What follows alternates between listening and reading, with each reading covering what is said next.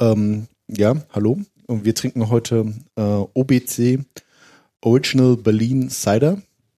Äh, das ist jetzt mal kein Bier, sondern ein Apfelbier quasi. Hat auch keinen Klappentext, außer dass es aus 100% Klappentext machen wir nicht. Saft ist. Klappentext machen wir am Ende, Weini. Immer noch. Immer noch. Na denn.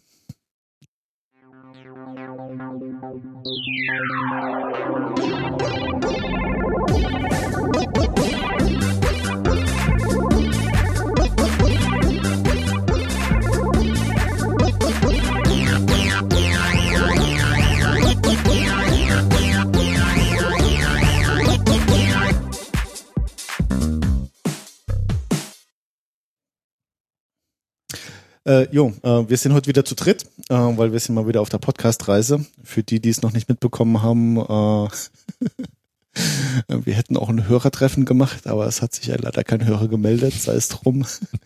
Und äh, wir sind heute hier beim Joachim. Ähm, stell dich mal kurz vor. Okay, ja, Joachim Köpf. Ähm, ohnehin lustig, Benny, wir kennen uns ja schon eine ganze Weile aus dem Studium, Mhm. also äh, wissen die Hörer jetzt wahrscheinlich ja erstmal noch nicht. Ähm, ja, wer bin ich? Äh, vielleicht ein bisschen allgemein. Ähm, ich würde auf jeden Fall mal sagen, dass ich so ein Überzeugungstäter bin. Ähm, um es mal so zu sagen, so in den meisten äh, Lebensbereichen zumindest mal. Aber äh, ja, Spaß beiseite. Ähm, also ich bin ja mittlerweile 35 Jahre alt, äh, komme aus dem Chiemgau ursprünglich, kennt der eine oder andere ja. Ähm, eine touristische Region im Sü Südosten Bayern. Und ähm, ja, bin sozusagen äh, vor den Bergen aufgewachsen und auch ab und zu mal reingelaufen. Daher kommt vielleicht auch so ein bisschen äh, der Hang genau in diese Richtung. Ich gehe nach wie vor sehr gerne wandern, gehe gerne raus in die Natur. Und ähm, hatte aber damals dann irgendwie als Kind auch schon immer großes Interesse an Autos. Äh, so mit acht habe ich mich in einen, einen Wiener Volvo 480 verliebt, der an uns vorbeigerast ist auf der A8. Das wurde dann auch mein erstes Auto, also nicht der genau dieser Wiener Volvo 480, aber der Volvo 480. Mhm. Ähm, also da, da war schon immer ziemlich viel Leidenschaft dabei, ähm, obwohl ich jetzt trotzdem nicht äh, immer direkt jetzt versucht habe, in der Automobilindustrie zu arbeiten. Und ähm, naja, habe dann eine Ausbildung gemacht, zweiter Bildungsweg, ähm, meine Hochschulreife, dann so ein paar Studien ausprobiert und bin dann eben auch in Karlsruhe gelandet bei der technischen Reaktion. Das ist ja sowieso, glaube ich, so ein Studiengang, wo ganz viele Gestrandete irgendwie landen, die so auch Ja. schon mal was gema anderes gemacht haben sozusagen. Ähm, da war ich dann mit meinen 25 noch nicht mal der Älteste, sondern eigentlich sogar einer der Jüngeren Mhm. und ähm, habe dann da den Bachelor gemacht. Ähm, Fand es dann aber etwas zu schulisch. Also ich weiß nicht, ob sich das jetzt dann im Master nochmal stark verändert hat, aber es war schon sehr, sehr schulunterrichtslastig und bin deswegen für den Master dann nach Hamburg gegangen. Ähm, Im ähnlichen Bereich, Informationswissenschaften und Management war das dann. Aber eben, ja, so über mein Interesse an der Automobilindustrie, an Fahrzeugen äh, und auch am Umweltschutz bin ich dann so 2007, 2008 auf das Thema Elektromobilität gestoßen. Und ähm, so in diesem Bereich bewege ich mich seither. Genau. Okay, also das heißt, du bist eigentlich seit Zeit deines Berufslebens äh, irgendwie im Elektromobilitätskram unterwegs, um das mal so zu nennen. Also wenn man mal alles vor dem Studium einfach mal weglässt, ähm, was ja auch primär mal Mhm. die Ausbildung waren und irgendwelche Nebenjobs, dann kann man das so sagen, ja, Mhm. genau. Und wo warst du bisher? Also los ging es eben schon äh, während des Studiums ähm, in, in Hamburg eben, wo wir im zweiten Semester eine kleine Forschungsarbeit machen sollten, konnten uns im Prinzip komplett frei raussuchen, was. Und ähm, das war eben genauso die Zeit, äh, Krise am Horizont, das Thema Elektromobilität ist da ein bisschen stärker wieder diskutiert worden, weil 2006 ein Film rauskam, also nicht in Deutschland, der kam dann erst später. Who Killed the Electric Car? Äh, ging darum, dass es ja Ende der 90er schon so eine Welle gab, basierend auf ähm, neuen Regularien vom California Air Resource Board, äh, CARB, äh, schön abgekürzt, die damals gesagt haben, also wir wollen in den nächsten Jahren einführen, dass ein Automobilhersteller keine Autos mehr verkaufen darf in Kalifornien, wenn er nicht mindestens ein Elektroauto auch anbietet. Was dann dazu geführt hat, dass äh, ziemlich überstürzt und intensiv, aber trotzdem ähm, Elektroautos entwickelt wurden, auf die Straße gebracht wurden. Natürlich in kleinen Stückzahlen und nur in Kalifornien. Das war auch so die Zeit ähm, A-Klasse, E-Smart. BMW hatte dann auch so ein ganz kleines Fahrzeug äh, entwickelt, was kaum einer kennt. Ford hatte mit Norwegern äh, den Think äh, entwickelt äh, und GM eben den EV1. Mhm. Und GM äh, dachte, sie sind besonders schlau, ähm, was sie in einer gewissen Hinsicht auch waren, ähm, und haben die Fahrzeuge besonders ähm, oft und gerne an Hollywood-Stars und irgendwelche Berühmtheiten in den USAs, in den USA äh, verliest. Äh, was Toyota später mit dem Rios auch gemacht hat, was auch äh, einer der Erfolgsfaktoren war. Ähm, nur das Problem war dann, als sie dann über intensives Lobbying erreicht haben, dass diese ähm, Regulierung nicht kam in Kalifornien, haben sie ähm, versucht, einfach möglichst schnell wieder alle Elektroautos aus dem Verkehr zu ziehen. Und bei GM war es dann eben so, dass sie dann diese mittlerweile total begeisterten ähm, Stars, äh, denen eben die Autos wieder wegnehmen mussten. Ähm, dabei blieb es aber nicht. Sie haben auch noch ziemlich ungeschickt diese Autos dann ähm, auf irgendeinem so relativ einsam gelegenen Schrottplatz ähm, alle verschrotten lassen, was allerdings auch noch ähm, ja äh, herausgefunden wurde. Dann gab es auch Bildmaterial äh, dazu und es gab wirklich Proteste sozusagen mit Hollywood-Stars vor GM. Ähm, also ziemliches PR-Desaster dann auch gewesen. Und äh, darauf basierend dann gab es eben diesen Film Who Killed the Electric Car und in diesem Film wurden so unterschiedliche Aspekte auch beleuchtet, äh, warum das wohl nicht funktioniert hat. Es war jetzt nicht ganz so sauber, äh, die Dokumentation, eben so typisch amerikanisch. Mhm. Äh, ganz leichte Verschwörungstheorien immer mit drin. Aber unter anderem wurden auch die Händler als eins der Probleme angeführt, warum äh, sich keiner für dieses Fahrzeug interessiert hat. Ähm, und ich habe das zum Anlass genommen und habe ähm, letztlich gesagt, okay, jeder fragt immer irgendwelche selbsternannten Industrieexperten oder Politiker äh, und natürlich auch die Kunden. Ähm, aber keiner fragt die Händler. So, und dann habe ich eben eine Umfrage gemacht, was eigentlich das Image oder wie das Image von Elektrofahrzeugen unter Händlern ist. Mhm. Was bis dato meines Wissens keiner gemacht hat und ich glaube, danach hat sich jetzt auch keiner so wirklich dafür interessiert. Und ähm, das war dann eben der, der Forschungsinhalt. Ähm, und damit habe ich mich einfach mal proaktiv äh, und ähm, blind sozusagen bei unterschiedlichen Herstellern beworben. Ähm, Daimler fand das ganz interessant, ähm, Chrysler hat sich gemeldet, Nissan hat sich gemeldet. Und ähm, dann bin ich am Ende bei Chrysler gelandet in Stuttgart und habe dann dort diese Umfrage gemacht. Mhm. Genau. Und so ging es dann los. Ähm, dann habe ich äh, noch mein, mein drittes Studiensemester gemacht, habe dann die Masterthesis natürlich auch wieder in dem Bereich geschrieben, damals dann bei Daimler. Erst noch im Business Innovation Bereich, ähm, wo der Chef äh, Jérôme Goyon war, den man in der Branche auch kennt, weil er danach zu Tesla gegangen ist. Und ähm, danach bin ich dann nach Berlin gezogen, ähm, habe dann dafür eine kleine Beratung gearbeitet als ähm, Berater im Bereich Green Tech und E-Mobility. Da ging es speziell um Förderberatung, wo wir das Schaufenster für Elektromobilität in Niedersachsen in die Wege geleitet haben oder begleitet haben, sozusagen im Bewerbungsverfahren. Ähm, und danach bin ich zu BMW gegangen und habe dort ähm, Produkte und Services rund um den i3 ähm, in den Märkten implementiert, also Deutschland, UK, Irland und Südafrika waren meine Märkte. Mhm. Das Ganze zwei Jahre lang. Äh, ja, und jetzt war ich noch zwei Jahre bei, bei Nissan knapp. Ähm, dort im Produktmanagement für die Elektrofahrzeuge, auch für Deutschland, Österreich und die Schweiz zuständig. Und werde jetzt demnächst dann für eine holländische Firma arbeiten, die äh, leider Infrastruktur herstellt und eben auch Deutschland, Österreich und Schweiz als Markt erschließen möchte. Mhm. Und das werde ich entsprechend ähm, tun. Firma heißt Alphen, kennt man bei uns noch nicht, aber das ist jetzt mein Job, mhm. sozusagen diese Firma bekannt zu machen und mhm. Genau. das. Geschäft auch. Und äh, da hast du dir dann eins der stärksten und auf, auflagegrößten Medien gesucht, nämlich unseren Podcast. genau. jetzt kennen es alle. Ganz genau. Das ja. bei unsere Hörer. genau.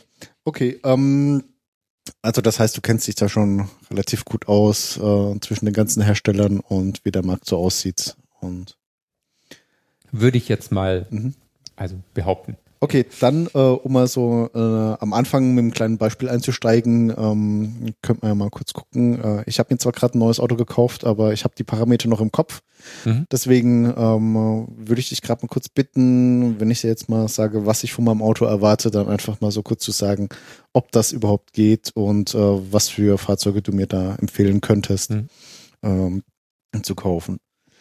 Ähm, also ich brauche Platz, also das heißt momentan einfach wäre es dann ein Kombi, äh, weil ich habe öfters mal ein Schlagzeug zu, äh, zu transportieren. Wenn ich fahre, dann fahre ich meistens eher lange Strecken, also München-Bellheim.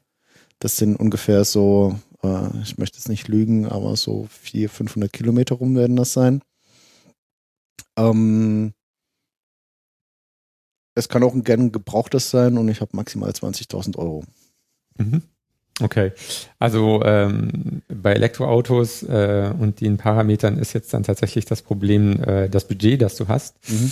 weil ein äh, Elektroauto, das 400, 500 Kilometer fährt, äh, vielleicht nur mit einer kurzen Zwischenladung äh, und relativ groß ist, äh, gibt es, kommt aber aus den USA und heißt Tesla und gibt's für dieses Geld noch nicht. Auch Wird auch noch ein paar Jahre dauern, bis es gebraucht zu wenig kostet. Also da würde ich mhm. jetzt mal sagen, da muss es noch fünf, sechs, sieben Jahre im Gebrauch gewesen sein. Haben die denn so einen großen Kofferraum? Ähm, das Model S ist tatsächlich sehr, sehr groß. Es ist sogar ähm, als optionaler Siebensitzer erhältlich. Das sind dann aber diese zusätzlichen zwei Sitze, wie man sie früher in, in alten Mercedes-Kombis zum Beispiel hatte, wo die mhm. Kinder dann eben nach hinten rausgeschaut haben. Genau. So sind die Sitze angeordnet. Ähm, es ist ein großes Auto, hat natürlich eine Coupé-Form. Also wenn du hohe Dinge einladen mhm. wollen würdest, wäre das vielleicht, könnte es schwierig sein, mhm. müsste man im Detail anschauen. Aber ähm, von den Außenmaßen her ist es ähm, äh, angesiedelt so zwischen Fünfer und ähm, Siebener. Ähm, also es ist ein sehr voluminöses Auto mhm. tatsächlich. Genau. Und das äh, Model X oder was das ist, der SUV, der kommt erst noch, ne?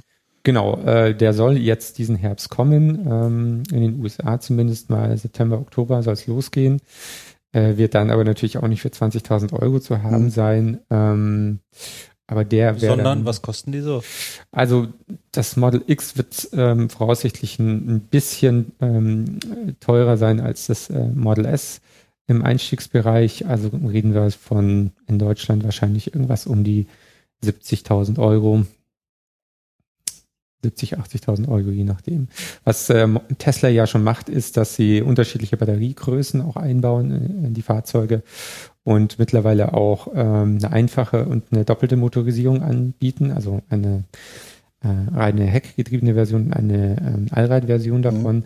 Und so eine Vielfalt findet man jetzt eigentlich bei den anderen Herstellern noch nicht. Es hat mhm. eigentlich bisher jeder Hersteller nur eine Batterie in einem Fahrzeug ähm, und eventuell noch sowas wie eine Range Extender Option. Mhm. Okay, und, Aber jetzt für deine Parameter, um dann nochmal zurückzukommen. Mhm. Also ähm, voll elektrisch wird ähm, eben noch ein bisschen schwierig wegen der Reichweite, die du ab und zu brauchst. Mhm. Du könntest äh, sozusagen super mild einsteigen in die Elektromobilität, indem du dir einen äh, Hybrid holst, ähm, vielleicht sogar einen, der noch nicht extern aufladbar ist, aber eben trotzdem dann durch das Hybridsystem relativ wenig verbraucht. Ähm, das wäre dann sowas wie ein Toyota Prius Plus. Also der mhm. ist dann auch ein bisschen größer als der normale. Also Hybrid ist? Also beim Hybrid ist es so, dass man einen Verbrennungsmotor hat und einen Elektromotor. Und dann gibt es eben die seriellen Hybride und die parallelen Hybride. Und damit ist gemeint, ähm, beim parallelen Hybrid ähm, können beide Motoren für den Antrieb des Fahrzeugs genutzt werden. Beim seriellen Hybrid ist es so, dass der Verbrennungsmotor immer nur Strom generiert und eine Batterie speist, sozusagen als Zwischenspeicher und daraus dann wiederum der Elektromotor gespeist mhm. wird. Macht das Sinn? Also, ähm, weil ich überlege mir gerade so, naja, wenn du eh einen Verbrennungsmotor hast, dann äh, ist das ja quasi du äh, brauchst eine Milchmädchenrechnung. Ne? Mhm. Ähm, du musst den Antrieb nur einmal bauen. Ja gut, aber ich ja. meine, äh, der Wirkungsgrad vom Verbrennungsmotor ähm, ist ja gleich, egal ob ich damit Strom erzeuge oder Bewegungsenergie. Genau, das stimmt. So, ne? Deswegen sind das auch eher Range Extender Konzepte. Das heißt, das passiert nicht die ganze Zeit, sondern ähm, die Batterie hat äh, alleine dann schon eine Reichweite von 70 bis 90 Kilometer mhm. zum Teil und ähm, Erst wenn äh, ein gewisser State of Charge erreicht ist oder unterschritten wird, springt dieser Verbrenner an. Mhm. Und ähm, damit kann man dann eben, wenn man die Batterie immer extern regelmäßig auflädt, einen Großteil äh, seines Mobilitätsbedarfs dann eben rein elektrisch fahren und wenn man dann wirklich mal 500 Kilometer fahren muss, dann springt eben der Verbrenner ein. Mhm. Dann ist der Gesamtwirkungsgrad natürlich etwas schlechter, das stimmt, aber man hat eben dann auf den ganzen vielen Kurzstrecken, also im alltäglichen Betrieb, wiederum überhaupt keinen Kraftstoff verbraucht. Aber dazu braucht man dann tatsächlich im alltäglichen Betrieb sowas. Also wenn du das Auto nur brauchst, um mal deine Eltern in Bellheim zu besuchen und nicht damit einkaufen fährst, dann ist das nicht so das Auto, was man braucht. Genau, richtig. Also das kommt immer ganz drauf an, wirklich wie die täglichen Wegstrecken sind und ähm, wie oft man dann äh, im Jahr auch tatsächlich richtig weit fahren muss. Mhm. Ähm, nur im Durchschnitt sind die tatsächlichen Wegstrecken pro Tag einfach nicht so hoch. Das überschätzen ja. viele. Ja. Ähm, da gibt's mittlerweile Apps, die man dann einfach anschmeißt und sich auch mal anschauen kann, was man wirklich an Kilometern hat, wenn man jetzt nicht mal auf den Tacho gucken möchte. Mhm. Aber ähm, in, in vielen Fällen reicht die Reichweite heutiger Elektroautos schon aus. Und diese zwei, dreimal im Jahr, wo dann äh, die Urlaubsfahrt ansteht oder der Besuch bei den Eltern, da ist es dann wahrscheinlich auch günstiger, sich einfach ein Fahrzeug auszuleihen. Mhm. Oder es gibt auch Mobilitätsangebote von den Herstellern, äh, die das Ganze dann sogar kostenlos dann zur Verfügung stellen. Also sozusagen ein Ersatzfahrzeug kostenlos für 14 Tage im Jahr beispielsweise. Ja, auch nicht schlecht. Mhm, ist auch interessant. Also das heißt, ähm, für meine Parameter wäre es dann quasi, ähm, wenn ich jetzt mal entweder ähm, die Ladekapazität oder die langen Strecken weglasse, ähm, äh, wird sich dann aber trotzdem was finden. Naja, also es gibt natürlich schon Fahrzeuge, die jetzt von den Parametern her ähm, auch passen würden. Es gibt den Outlander PEF, ähm, der ist nur noch nicht so lange auf dem Markt und dadurch gebraucht auch noch nicht so wahnsinnig günstig.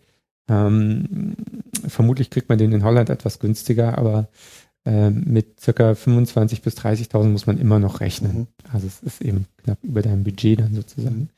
Und der hat eine etwas größere Batterie, auch ein Plug-in-Hybrid, äh, auch schnellladefähig. Das ist das Besondere an dem Fahrzeug.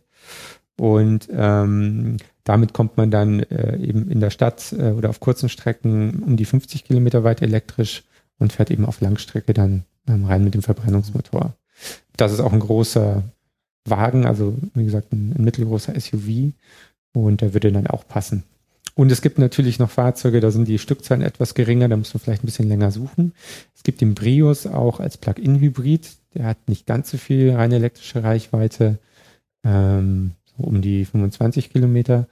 Und ähm, den könntest du wahrscheinlich auch schon für um die 20.000 Euro mhm. bekommen.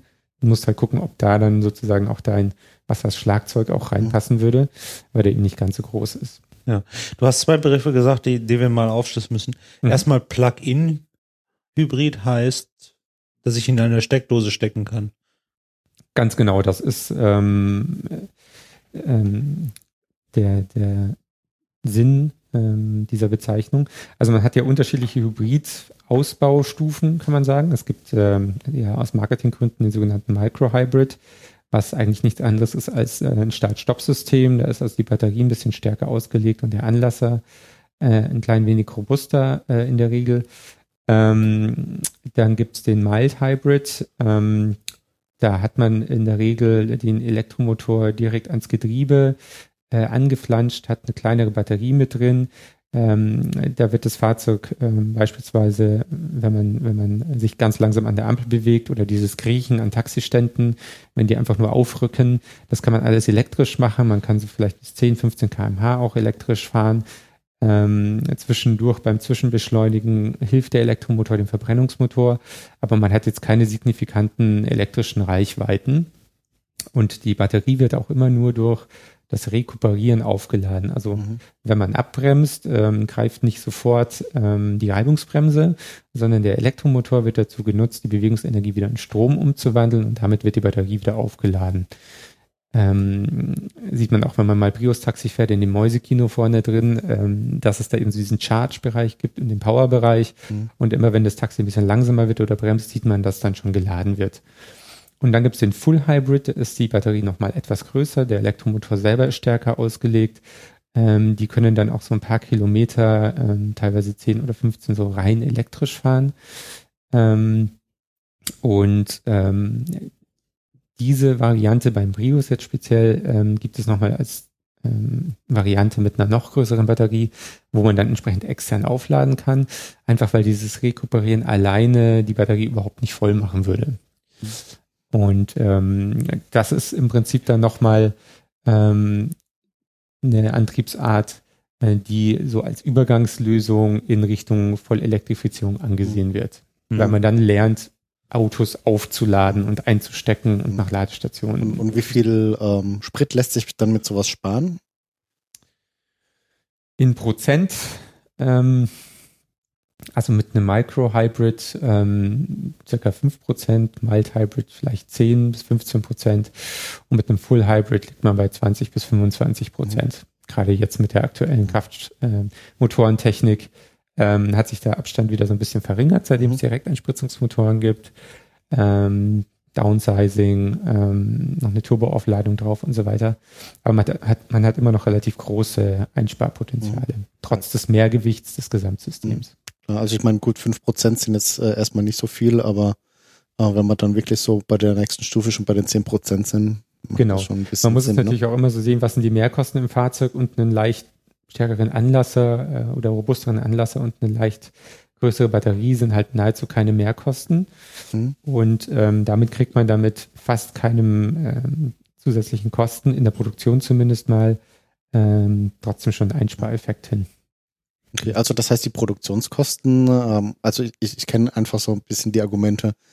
Ähm, naja, wenn du irgendwie Hybrid- oder Elektroauto fährst, dann äh, kostet es ja in der Produktion mehr, weil du hast dann die ganze Elektronik, Batterien. Äh, bevor wir da reingehen, ja ich möchte meine zweite Frage noch eben loswerden. Okay. ähm, weil das macht jetzt ein neues Thema auf.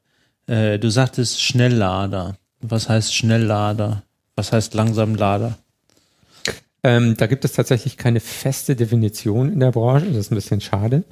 Ähm, es gibt äh, manche, die verwenden die Begriffe normal, beschleunigt und schnell. Ähm, also es gibt keinen langsamen Lader, das hat mich jetzt auch gewundert. ja, also langsam, ja, würde man jetzt weniger sagen. Kann man auch sagen, dann weiß schon eigentlich jeder, das ist wahrscheinlich eine Schuko-Steckdose. Ähm, normale Ladung, wenn wir es dann mal so nennen wollen, ist so circa bis 11 kW. 11 kW heißt dreiphasig 16 Ampere. Das ist das, was äh, wir in Deutschland quasi in jedem Haushalt grundsätzlich zur Verfügung haben. Also nicht im finalen Stromkreis, der ist dann einphasig, aber als Hausanschluss haben wir drei Phasen. Und da ähm, 16 Ampere anzuschließen, ähm, ist in der Regel überhaupt kein Problem. Und das ähm, heißt, wie lange muss ich warten, bis so eine Batterie voll ist? Das kommt natürlich dann auf die Größe der Batterie an ähm, und auf die Ladetechnik des Fahrzeugs. Das ist alles ein bisschen komplexer.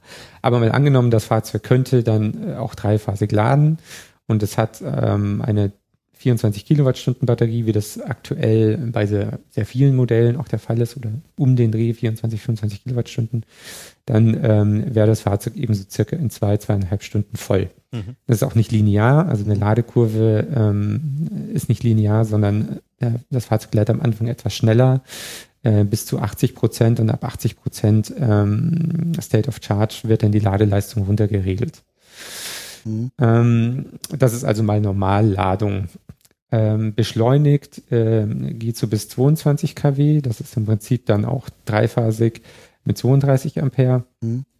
Ähm, gibt auch nicht so viele Fahrzeuge, die das wirklich unterstützen. Und die Schnellladung ist aktuell bei 50 kW in der Regel. Ähm, außer Tesla, die laden mit 120 kW. Und ähm, man schaut sich jetzt aber schon an, ähm, sozusagen als nächste Evolutionsstufe dann Schnellladung bis 150 kW umzusetzen. Und wie lange brauchst du dann da? Die hat eben auch wieder was mit der Größe der Batterie zu tun. Aber wenn man dann äh, eine 24 Kilowattstunden Batterie hat äh, und 50 kW Schnellladung, dann hat man diese ersten 80 Prozent eben in einer halben Stunde und die restlichen 20 Prozent brauchen dann aber auch nochmal eine halbe Stunde, mhm. eben weil die Ladeleistung runtergeregelt wird. Mhm. Okay, also das heißt so, ähm, wenn ich jetzt halt länger unterwegs bin und einfach mal tanken möchte, ich mache jetzt mal die Anführungszeichen, ähm, dann würde das quasi heißen, okay, du brauchst mal eine halbe Stunde, bis dein Auto soweit äh, vollgeladen ist, sprich die 80 Prozent, ähm, dass du dann einfach mal die nächste Etappe fallen kannst. Genau. Also das, insbesondere das passt ja dann in den, in den, du musst eh Pausen machen, Zyklus rein, wa? Ja, ich meine, der Witz an der Sache ist, dass das natürlich quasi, quasi keiner macht. Also ähm, sagen wir mal ehrlich, wie, wie ich jetzt äh, zu dir nach Hamburg gefahren bin, äh, hätte ich auch eine Pause machen sollen. Ich bin dann auch mal kurz rausgefahren aufs Klo, aber das war keine halbe Stunde, das waren noch keine zehn Minuten, das waren vielleicht fünf Minuten maximal. Ne? Und ähm, und da stellt sich mir halt auch die Frage, wie, wie dann eben so, so die, die äh, Akzeptanz wäre, wenn ich dann denke, so, naja. Hm. Also auf Langstrecken hat man tatsächlich jetzt noch eben diese Herausforderung, dass, das, dass es sehr viele Pausen wären, auch wenn es die Infrastruktur gäbe. Mhm. Da sind wir in Deutschland noch nicht da, wo wir hin müssen. Ähm, und es damit halt die Gesamtreisezeit etwas stark nach oben treiben mhm. würde. Ähm, deswegen ja auch ähm, der Plan, äh, schon in den nächsten drei, vier Jahren ähm, eine 150 kW Ladung mhm. umzusetzen. Ähm, anderer Grund sicherlich auch, weil Tesla da äh, die anderen Hersteller auch stark vor sich hertreibt. Mhm. Also momentan muss man natürlich auch äh, sagen, äh, die deutschen Premium-Hersteller, jeder tut immer so, als wäre technisch immer der Beste. Mhm. Nur in der Hinsicht macht Tesla alles besser. Also, mhm. Das ist äh, da kann man natürlich in Details reingehen und sagen, naja, aber die Karosserie ist irgendwie noch nicht da, wo jetzt ein Mercedes ist in Sachen Qualität oder bei der Batterietechnologie Technologie könnte man auch noch mal ein bisschen was feiner machen und ähm, äh, eine andere Paketierung, anderes Kühlsystem, ähm, wie auch immer. Nur ähm, da muss man eigentlich pragmatisch sein und mal aufs Ergebnis gucken. Und das Ergebnis ist langstreckentaugliche Limousine, Schnellladung bis 120 kW, ein kostenloses Supercharger-Netzwerk. Ähm, äh, die haben jetzt innerhalb von drei Jahren über 500 von diesen Superchargern aufgestellt. Und da ist es auch nicht so, dass dann da ein einsamer Supercharger steht, ähm, sondern ein Supercharger bei denen bedeutet äh, sechs bis zwölf von diesen Superchargern. Mhm. A 120 kW an einem Ort. Also die haben sich so auch schon so positioniert und aufgestellt, dass sie zahlreiche Fahrzeuge dann auch bedienen können. Mhm. Die haben da was gemacht, ähm, was sich sonst kein anderer getraut hat. Und ob dann jetzt die Spaltmaße vom Auto jetzt noch nicht ganz perfekt sind, muss man sagen, ähm, zweite Generation spätestens haben sie das auch noch mhm. aufgeholt. Ja. ja. Das Know-how liegt ja letztlich bei den Lieferanten. Richtig. Also das heißt, die haben dann wirklich schon mal ähm, das, was es heute als Benzintankstelle gibt oder als, als äh, Sprittankstelle, haben sie einfach für E-Autos mal hingestellt. Wohlweislich, dass sie die Kapazität noch gar nicht brauchen, aber ähm, eben mit dem Argument, ähm, liebe Leute, wir wissen, das ist einfach so eine Frage, die immer wieder kommt und wir können euch sagen, weißt du was? Wir haben ein Netzwerk, das ist flächendeckend und wir haben, wenn du irgendwo hinkommst, eine Ladestation, die ausgewiesen ist, dann kannst du sicher sein, dass da was frei ist. Ne? Genau, das ist das eine. Also natürlich auch dieses Peace of Mind, beziehungsweise dass das System überhaupt funktioniert. Und das andere ist, ähm, dass sie sich damit auch komplett losgelöst haben von den endlosen, ergebnislosen Diskussionen und Abstimmungsrunden in der Industrie, ähm, was ja dazu geführt hat, dass Tesla ähm, diese Supercharger aufgebaut hat, die zumindest mal in Europa zwar äh, sozusagen physisch äh, den Typ 2 Standard übernommen haben, ähm, primär mal aus dem Grund, damit die Tesla-Fahrzeuge auch mit anderen Stationen geladen werden können. Mhm. Aber ähm, ein BMW i3 oder ein VW e-Golf, bei dem passt zwar der Stecker ins Auto, aber der kann an dieser Ladestation gar nicht laden. Mhm. Ähm, da ist man zwar auch im, im Gespräch und versucht es natürlich jetzt zu nutzen, prima mal getrieben wiederum von den deutschen Automobilherstellern, weil sie natürlich ein bisschen blöd finden, dass ihre Autos nicht aufgeladen werden können an diesen Stationen. Aber Tesla hat halt nicht gewartet, sondern hat mhm. gemacht. Mhm. Und damit haben sie jetzt sozusagen in der Hinsicht auch einmal mehr äh, den anderen wieder gezeigt, ähm, wie es funktionieren kann. Mhm. So. Okay, äh, nochmal kurz, äh, Typ 2 Stecker mhm. Ja, wir waren ja vorhin schon mal in der Ladestation. Mhm. Äh, ich weiß nicht, ob bei Fotos dann auch äh, im Blog veröffentlicht wird. Die Bilder werden ähm, verlinkt. Okay, ähm, super. Wobei äh, das ganze Ladethema ähm, bei euch darzustellen, da braucht man wahrscheinlich nochmal eine extra Unterseite, äh, die sehr umfangreich wäre. Also so, es gibt den Typ 1 und den Typ 2 ähm, Ladestecker für den AC-Bereich. Es gibt in Europa noch einen dritten, dann tatsächlich Typ 3, der aber maßgeblich aus Frankreich getrieben, aus einer sehr stark lobbying-lastigen Lobbying lastigen äh, Industrieinitiative entstanden ist und sich sonst nirgends durchgesetzt hat. Ähm, der Typ 1 wurde zwischen Japan und USA maßgeblich entwickelt, ähm, basiert eben darauf, dass das dortige Netz auch nur einphasig ist, ähm, hat eine bestimmte Bauform mit ähm, entsprechend weniger Pins, weil nur einphasiges Laden eben unterstützt wird. Und die ersten Elektrofahrzeuge ähm, hatten eben alle diesen Typ 1 Stecker, weil es mhm. eigentlich noch gar nichts anderes gab. Also auch BMW hat den verbaut in den ersten Prototypen, beziehungsweise im Active E noch. Ähm, die Europäer, primär getrieben durch die Deutschen, haben einen eigenen Steckerstandard entwickelt, den Typ 2, was da äh, primär mal daher kam, dass wir eben ein dreiphasiges Netz haben, in sehr vielen Ländern tatsächlich bis zum Hausanschluss, also nicht überall, aber in, den, in, in einigen wichtigen Märkten zumindest mal. Und man dann eben auch gesagt hat, na ja, wenn wir schon diese äh, gute Infrastruktur haben und diese Hausanschlüsse haben, dann äh, sollte man doch eigentlich auch äh, einen Steckerstandard haben, der das unterstützt. Mhm. Und der Typ 2 hatte ja noch nicht mal genug Pins, um tatsächlich drei Phasen abzubilden. Nichtsdestotrotz wusste man, da gibt's ja schon was anderes, da gibt's jetzt auch Elektroautos, die das haben. Ähm, und man hat zumindest mal geschafft, dass die Kommunikation zwischen ähm, einem Fahrzeug mit Typ 1 und einer Ladestation mit Typ 2 funktioniert. Mhm. So, und deswegen gibt's da eben jetzt Kabel für einen Opel Ampera oder einen Nissan Leaf, ähm, die auf der einen Seite einen Typ 1 haben und auf der anderen Seite einen Typ 2 ähm, und dann eben auch die komplette Infrastruktur nutzen können. Und in Europa wiederum ist dann auch der Typ 2 ähm, ladeinfrastrukturseitig zum Standard auch mhm. gemacht worden und ist quasi auch in Gesamteuropa so ausgerollt worden. Also das heißt, alle äh, Stationen von ähm, allen möglichen Herstellern, die deutschlandweit unterwegs sind, das ist einfach der Typ 2. Genau. Kann, kann man ja mal reingucken, sieht man, sind dann unten, glaube ich, äh, fünf Pole waren und oben nochmal zwei. Ganz genau, ja. ja. Und die zwei kleinen oben sind für die Kommunikation, haben wir uns das ist, genau. das ist so eine Art ne? USB-Kommunikation und unten ist halt die Versorgungsspannung, die halt ein bisschen mehr als die 4 Volt sind. also ist, so ein USB kann. Richtig. ist, ist quasi ein kleiner Starkstromstecker mit USB dabei. Ne? Also das heißt, wenn ihr euch sowas bauen wollt, Starkstromsteckdose, USB-Anschluss nebendran, passt. ja, ja, nicht ganz, aber mhm. nicht ganz. Genau, also zumindest mal äh, im Wechselstrombereich äh, gibt es da eigentlich keine Probleme. Mhm. Das sind, wenn dann so Kleinigkeiten, weil es eben solche Stationen auch gibt, dann ein fest installiertes Kabel haben und einen Stecker dran. Die findet man im öffentlichen Bereich aber quasi gar nicht, sondern das mhm. sind dann eben äh, Ladestationen, die man sich zu Hause oder auf dem Firmengelände hinbaut. Und da muss man halt eben aufpassen, ähm, wenn man dann nämlich sich dann doch ein Fahrzeug holt mit Typ 1 äh, Buchse am Fahrzeug, dann geht das natürlich nicht. Mhm.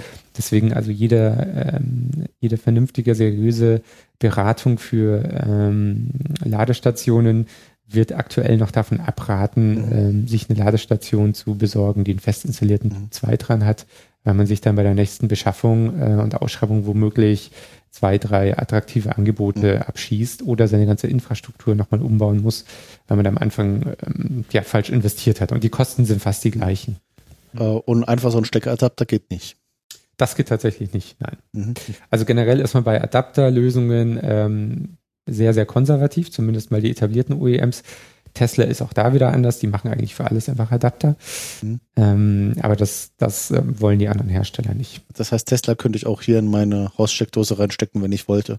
Also das können quasi alle Elektrofahrzeuge. Auch in die, auch in die Schuko oder nur? Mhm. Genau. Okay. Aber das mhm. dauert dann wahrscheinlich sehr lange. Das ist das äh, Problem sozusagen. das ähm, ist dann zehn oder zwölf Stunden unterwegs. Also nur das die Schoko sind halt die normalen Steckdosen, die ihr zu Hause auch habt. Mhm. Also die an der Wand oder die in der Steckerleiste. Oder, oder also da, wo ihr ein Notebook reinsteckt. Leitet sich ab von Schutzkontakt. so haben wir das auch. Ähm, ich schreibe mir das mal auf. Ähm, ja, also natürlich die, die Ladeleistung, wobei man dazu auch sagen muss, an so einer normalen Steckdose, an der Ringleitung könnte man ja trotzdem 3,7 kW ziehen. Also die liefern das ähm, nominal auch ab. Nur sind die ja nicht darauf ausgelegt, dass dann 7, 8, 9 oder 12 Stunden lang dauerhaft 3,7 kW gezogen werden. Das heißt, mhm. da gibt es äh, genügend Tests mit Wärmebildkameras, beziehungsweise ähm, die muss dann auch gar nicht anfangen zu brennen, aber die wird einfach relativ schnell ihren Geist aufgeben. Eine mhm. thermische Verformung und dann äh, funktioniert die irgendwann mal nicht. Mhm. Und deshalb hat man ähm, äh, bei den entsprechenden Ladekabeln, das ist dann der Mode 2, also es gibt tatsächlich für die Art des Ladens eine fest, feste Definitionen. Es gibt Mode 1, da würde man tatsächlich vom Fahrzeug direkt in irgendeine Stromquelle reingehen, muss man vereinfacht auszudrücken, ohne irgendeine Kommunikation oder Steuerung, so wie man eben auch einfach irgendwas, seinen Staubsauger in die Steckdose ansteckt. Das ist was, das macht kein Hersteller, weil das würde zu wirklich unkontrollierten Laden führen und dann könnte auch wirklich mal eine Steckdose abbrennen. Mhm. Ähm, Mode 2 bedeutet, dass es zwischen dem Fahrzeug und der Infrastruktur, also der Schuko-Steckdose in Deutschland, ist in diesem Kabel noch einmal eine Steuerungsbox mhm. eingebaut. Und die reduziert die Ladeleistung ähm, in der Regel auf 10 oder 12 Ampere in Deutschland. Ähm, in der Schweiz manchmal 8, weil das Netz dort mhm. noch schlechter ist. Ähm, und damit zieht man dann eben an so einer Steckdose in Deutschland ähm, mit 10 Ampere eben 2,3 ähm, kW. Und äh, ich möchte gerade mal drauf hinweisen, das Netz in der Schweiz ist noch schlechter, liebe Schweizer. Nur weil ihr immer davon redet, dass bei euch alles so toll ist. Ja, auf der anderen Seite, also es gibt da, ich hoffe, das nimmt man mir jetzt nicht übel, äh, sozusagen mit einem Augenzwinkern immer diesen Spruch, man merkt eben in der Schweiz, dass es eigentlich keinen Krieg gab. ähm, und da einfach noch sehr, sehr viele Gebäude und Infrastruktur ist, die sehr, sehr alt ist. Mhm. So, also das bedeutet halt, ähm, dass es da eine Limitierung gibt, 2,3 kW. Ähm, das hält normalerweise jede Steckdose auch mal ein paar Stunden länger aus und damit ist man auf der sicheren Seite und hat natürlich dann auch Haftungsgründe für die Hersteller. Also wenn ein Haus abbrennt und äh, womöglich auch noch Personen zu Schaden kommen, das will natürlich niemand. Ja, das ist dann auch so eine rechtliche Frage. Ganz Aber ähm, das, das heißt eigentlich, äh, die Ladeinfrastruktur hätten wir schon irgendwie. Also das Wenn man das so sieht, ja.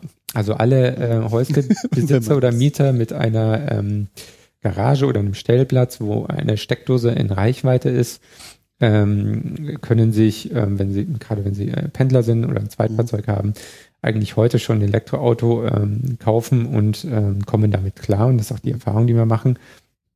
Und das ist auch so ein bisschen ähm, der Hintergedanke oder der Gedanke von sehr vielen, die den Sinn und Zweck von öffentlicher Ladeinfrastruktur nach wie vor anzweifeln, weil sie eben sagen, ähm, auch bei der Struktur in Deutschland, also Verteilung äh, Einfamilien- oder Zweifamilienhäuser etc. Ähm, zu ähm, Wohnungen oder Mehrfamilienhäusern, ähm, würde das auch in Deutschland schon Sinn machen oder auch mit Blick auf die Zweitwagen. Ähm, nur das ist so ein, so ein psychologisches Thema. Also ähm, tanken weiß man, dauert irgendwie fünf Minuten, dann mhm. ist es gegessen und dann fährt man wieder zwei, drei Wochen und dann macht man das nochmal für fünf Minuten.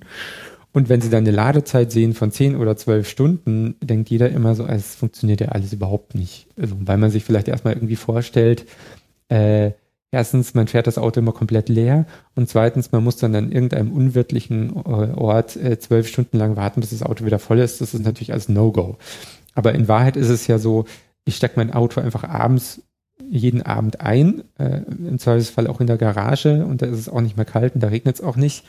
Ähm, das Auto ist auch nicht komplett leer gefahren gewesen, weil ich habe vielleicht ja auch nur 60 Kilometer gemacht an dem Tag. Mhm normale Strecken und habe jeden Tag in der Früh ein volles Auto und fahre jeden Tag in der Früh mit einem vollen Auto wieder los. Mhm. Und das ist eigentlich was, so dieses immer an Tankstellen vorbeifahren, nie wieder Hände schmutzig machen, nie wieder Dieselfinger sozusagen. Ähm, das ist was, das müssen viele eben erstmal so erleben im Alltag und dann merken sie auch, es ist eigentlich viel besser, mhm. jeden Abend einfach reinstecken. Also was ich mich da halt frage ist, also ähm, wir sind jetzt hier in Berlin, wir sind jetzt gerade mal die Straße hoch und runter gelaufen. Ich habe da keine Garage gesehen. Also das heißt wirklich für Leute in der Stadt, wo so ein Elektroauto dann auch noch mehr Sinn macht, als wie für Leute auf dem Land, die dann vielleicht länger pendeln müssen, ist es ja dann nochmal ein Problem, weil ähm, ich sehe jetzt halt nicht, dass du hier aus dem zweiter Stock, dritter Stock, äh, Fenster aus dem Kabel runterlässt und unten einmal quer durch die Straße ziehst, weil du am anderen Ende nur einen Parkplatz gefunden hast und dort hm. Stecker reinpackst. Genau. Äh, ne, das ist ja nochmal so die, die andere Problematik. Und die eine Ladestation, die wir vorhin gesehen haben, da sind wir auch zehn Minuten hingelaufen und die hat halt nur zwei Steckplätze. War halt frei, gut, okay, aber ja. trotzdem. Ne? Also deswegen ähm, bin ich da persönlich auch von den Konzepten, primär von den deutschen Herstellern, auch nicht überzeugt äh, weil man eben gesagt hat, ja, äh, beschränkte Reichweite, ähm, also alles nicht langstreckentauglich und so weiter. Also müssen die Elektrofahrzeuge äh, klein sein, ähm, äh, sind also überwiegend irgendwelche Kompaktwagen oder noch kleiner, sowas wie das Smart ID. Problematisch halt nur, die kriegt man eigentlich auf dem Markt ja schon hinterhergeschmissen. Also Neufahrzeuge für 8.000, 10.000 Euro ist Standard. Wenn man da jetzt einen Elektroantrieb reinbaut, ist man schnell mal mindestens beim Doppelten. Mhm. Ähm, so wird, so geht das Konzept nicht auf. Plus, dann hat man eben diese ganzen ähm, äh, Bewohner in der Innenstadt äh, oder in, in der Stadt, so wie ich, ähm, die überhaupt nicht die Möglichkeit haben, das Auto dann voll zu laden. Also ich glaube, dass das vom Konzept her am Anfang schon mal komplett falsch gedacht wurde. Ähm, viel interessanter sind eigentlich diejenigen, und auch da nochmal sozusagen, äh, würde ich gerne mit so einem Vorurteil aufräumen. Ähm, man denkt immer, ja, auf dem Land braucht man viel mehr Reichweite und das ist eigentlich genau anders. Das zeigt jetzt schon die Statistik, ähm, dass die Elektrofahrzeuge primär von Menschen auf dem Land gekauft werden. Und ich kenne das selber auch ähm, von, von meinem Elternhaus und meiner Gegend, meiner Region im Chiemgau. Ähm, also von Traunstein nach Rosenheim zu fahren, also gerade bei älteren Menschen, wird ja schon als, als Weltreise empfunden. Das sind 50 Kilometer. Mhm. Ähm, die bewegen sich noch viel stärker nur bis zum nächsten Dorf und die, in die nächste Stadt hier mhm. hinein. Und ganz oft ziehen, ziehen auch dann die Kinder, wenn sie in der Region bleiben, nicht sehr weit weg, ähm, weil natürlich dann auch die Enkel mal bei der Oma und so weiter. Also das Ganze findet alles viel regionaler und mhm. kompakter statt. Und ähm, das ist eben das Interessante, dass Elektrofahrzeuge sehr oft auf dem Land gefahren werden und da auch vollkommen ausreichend sind. Dann hat man mhm. zusätzlich noch den Vorteil, die Wahrscheinlichkeit, dass man da eine Garage hat mit einer Steckdose, ist nochmal viel höher. Mhm. Ähm, deshalb ähm, dieses Thema Infrastruktur, öffentliche Infrastruktur, wird eben von vielen auch kritisch gesehen. Ich glaube, dass da auch noch was passieren muss im AC-Bereich, aber ich glaube, dass es viel wichtiger ist, Schnellladestationen an, an wichtigen Verkehrsknotenpunkten oder Hotspots sozusagen äh, aufzubauen und dass das normale Aufladen des Fahrzeugs äh, auch in Zukunft mal primär ähm, äh, zu Hause stattfinden wird, wo es eben möglich ist. Und in der Stadt selbst ähm, äh, sollte es und wird es mit Sicherheit auch noch weiter in Richtung Carsharing-Konzepte gehen. Gerade wenn man jetzt so in Richtung autonomes Fahren denkt, da kann man nochmal in ganz andere Dimensionen gehen.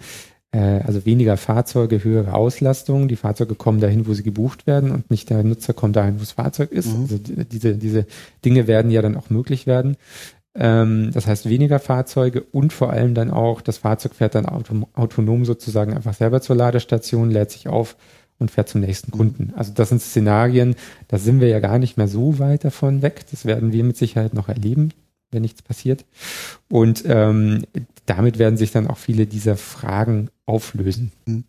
Dann wäre natürlich noch so ähm, Induktionsschleifen zum Aufladen ganz nett, ne? dass ich das einfach nur in die Garage stelle und dann ist gut.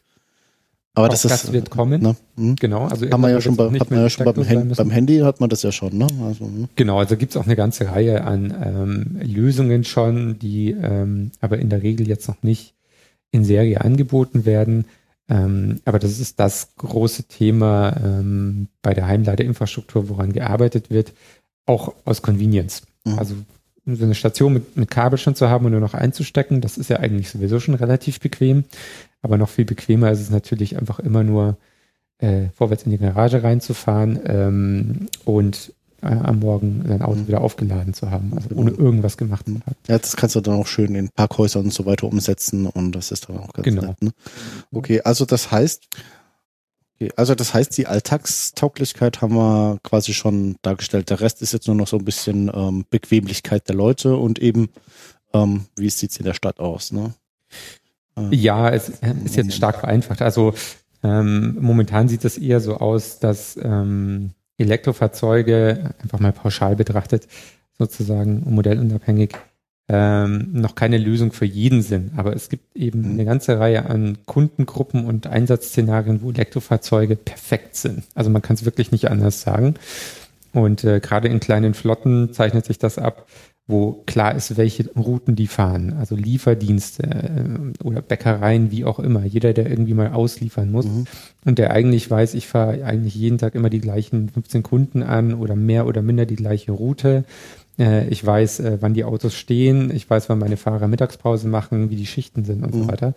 Die können dann mit entsprechender Ladeinfrastruktur noch an der richtigen Stelle, im Zweifelsfall auf dem Hof einen Schnelllader, können die heute schon die Fahrzeuge perfekt auslasten. Mhm und beim Elektrofahrzeug ist es ja so, je mehr es fährt, desto mehr spart man, weil es ja mhm. deutlich günstiger ist, so ein Auto zu ähm, bewegen und zu betreiben. Äh, und entsprechend ähm, sind das auch die Kunden, die sich jetzt auch schon Elektrofahrzeuge holen und wo das auch perfekt funktioniert und die dann auch nur begeistert sind. Also da habe ich mhm. noch nie was Negatives gehört. Weil den Fahrern macht Spaß, die zu fahren. Das ist ein unglaublicher Fahrspaß. Ähm, durch das hohe Drehmoment am Anfang, die Laufruhe, niedriger Schwerpunkt und so weiter. Äh, die Betriebskosten sind niedrig. Ähm, da freut sich natürlich dann entsprechend auch der Fuhrparkbetreiber oder der Besitzer des Unternehmens. Ähm, man kann auch noch was fürs Image tun, man kann das immer relativ gut nach außen auch kommunizieren und verkaufen. Ähm, und sehr viele Unternehmer, gerade in Deutschland, gerade der Mittelstand, haben ja das Thema Nachhaltigkeit auch wirklich aufgesogen und leben es. Also die äh, dann auch noch Eigenstrom nutzen für das Fahrzeug beispielsweise, wo du dann sozusagen die Betriebskosten in der Hinsicht komplett auf Null kriegst. Ähm, das sind alles Themen, die werden da von sehr vielen Unternehmern, innovativen Unternehmern auch vorangetrieben und da merken die halt, wow, das passt eigentlich alles total gut zu uns und die steigen da jetzt auch schon ein in das mhm. Thema. Ja. Ähm, du hast gerade gesagt, äh, Fahrspaß und ein paar technische äh, technische Dinge genannt, die mir als nicht Autoexperten nicht so viel gesagt haben. Aber du, wenn ich richtig verstanden habe, du hast auch zwei Nissan Leafs gehabt. Kannst du ein bisschen beschreiben, wie sich das, dieser Fahrspaß anfühlt? Woran merke ich das Woran merke ich, dass es Spaß macht? Woran merke ich, dass es Spaß macht, ohne zu wissen, was ein Drehmoment ist? Okay, also äh, mal ganz stark vereinfacht ausgedrückt. Äh, Drehmoment ist das, was sich ähm, am Ende beim Beschleunigen schön in den Sitz reindrückt. Ja, also es ist ja Kraft, Momentum. Ähm, und letztendlich hat man bei ähm, einem Elektromotor eine andere Drehmomentskurve als beim Verbrenner. Das heißt, ich habe ähm, in einem anderen ähm, Umdrehungsbereich des Motors und auch damit ähm, sozusagen Geschwindigkeitsbereich ähm, mehr, mehr oder weniger Kraft an einem, an einem gewissen Punkt. Heißt, bei einem Verbrennungsmotor ist es so, wenn man anfährt, hat man nicht am Anfang das volle Drehmoment, die volle Kraft, sondern die kommt erst zwischen zweieinhalb und dreieinhalbtausend Umdrehungen ähm, äh, pro Minute. Da hat man dann das volle Drehmoment, bei manchen etwas höher, äh, bei manchen etwas niedriger, was die Umdrehung angeht. Und beim Elektromotor ist es so, dass man von der ersten Umdrehung an oder ab der ersten Umdrehung sozusagen das höchste Drehmoment hat und ähm, dieses Drehmoment dann sinkt. Es sei denn, man würde man noch Gänge reinschalten, dann könnte man mhm. sozusagen ja wieder den Elektromotor auf eine niedrigere Umdrehung bringen und hat dann wieder ein höheres Drehmoment. Und das macht man aber gar nicht. Das heißt, bei Elektromotoren hat man eigentlich nie ein Getriebe drin, ähm, weil ähm, das Drehmoment ähm, ausreichend ist, um auf Geschwindigkeiten von 140, 160 km/h zu kommen. Also bei der Auslegung der Motoren aktuell. Ähm, und man damit auch immer noch äh, ganz gut vorwärts kommt. Also man wird jetzt nicht am Berg langsamer auf der Autobahn. Mhm. Äh, und bei Verbrennern ist es eben so, dass man ähm, versucht, den Motor letztendlich über die ähm, verschiedenen Gänge ja immer in einem möglichst optimalen Bereich zu halten. Deswegen schaltet man ja, weil irgendwann mal, das merkt man ja auch, wenn man den ersten Gang immer weiter beschleunigt, mhm. passiert irgendwann mal nicht mehr viel, außer dass er nur noch brüllt und da ist keine Kraft mehr da. Also mhm. man muss dann den Motor wieder auf eine niedrigere Drehzahl bringen, in den optimalen Drehmomentbereich und dann hat man wieder Kraft, um schneller zu werden. Mhm. Das heißt, im, im Elektroauto schalte ich nicht. Ganz, Ganz genau. Es sind äh, immer automatische Getriebe, äh, wird sozusagen ganz oft dann in der Werbung genannt, aber in Wahrheit ist da ja kein Getriebe. Also, äh, da sind auch keine, keine Gänge, aber es ist halt, ist halt Automatik. Ne? Das ist halt das, was der Nutzer versteht. Ne? So erklären, wenn man sagt, ja. es hat keine Schaltung, es ist aber auch keine Automatik, dann mhm. wird es schon wieder ein bisschen schwierig. ähm, und es bedeutet eben auch, dass, ein, dass du an der Ampel ähm, im Prinzip auf dem Niveau eines Rollers beschleunigst. Und das klingt jetzt im ersten Mal, im ersten Moment so Roller. Aber wer Roller fährt, weiß, dass die eigentlich mhm. auch Sportwagen abziehen können und mhm. Motorräder erst recht. Genau, auf den ersten 50 Meter und dann wird es äh, kritisch. Ne? Ganz genau. Und das ist ja? letztendlich beim Elektroauto ist es auch so. Es sind in der Regel ja keine Supersportwagen. Ähm, es sei denn eben, es sind entsprechende Fahrzeuge wie das Model S von Tesla, das kann man in die Richtung schon definieren. Aber das normale Elektrofahrzeug wird jetzt ähm, auf der Autobahn nicht das dynamischste sein, kann man auch sagen. Aber äh, in der Stadt, ähm, egal was da so neben einem steht, fast schon, ähm, ist man im Zweifelsfall doch immer noch schneller ähm, bei den 50 kmh angelangt. Und das macht halt einfach auch Spaß. Also es geht da nicht irgendwie darum, jetzt zu rasen, oder jetzt nur noch Ampelstarts hinzulegen, aber es macht einfach Spaß, ähm, kräftig beschleunigen zu Mhm. können und auch ähm, sich sehr dynamisch durch den Verkehr bewegen zu können, Mhm. ohne schalten zu müssen zwischendurch. Und dazu kommt eben, ein Elektromotor ist praktisch geräuschlos. Deswegen haben die meisten Elektrofahrzeuge ja sogar bei Geschwindigkeiten unter 30 km/h noch ein zusätzliches, also ein künstlich generiertes Geräusch, das nach vorne abstrahlt, um Fußgänger und Radfahrer zu warnen. Mhm.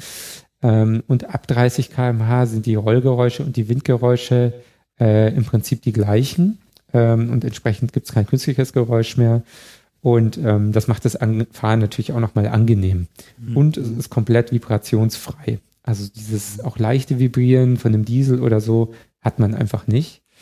Ähm, das ist am Anfang gewinnungsbedürftig, wenn man erstmal immer meint, so alles still, was ist jetzt los, alles aus Läuft der Motor? äh, läuft der Motor, aber ähm, man gewöhnt sich so stark dran, dass es eigentlich auch eine sehr angenehme Erfahrung ist.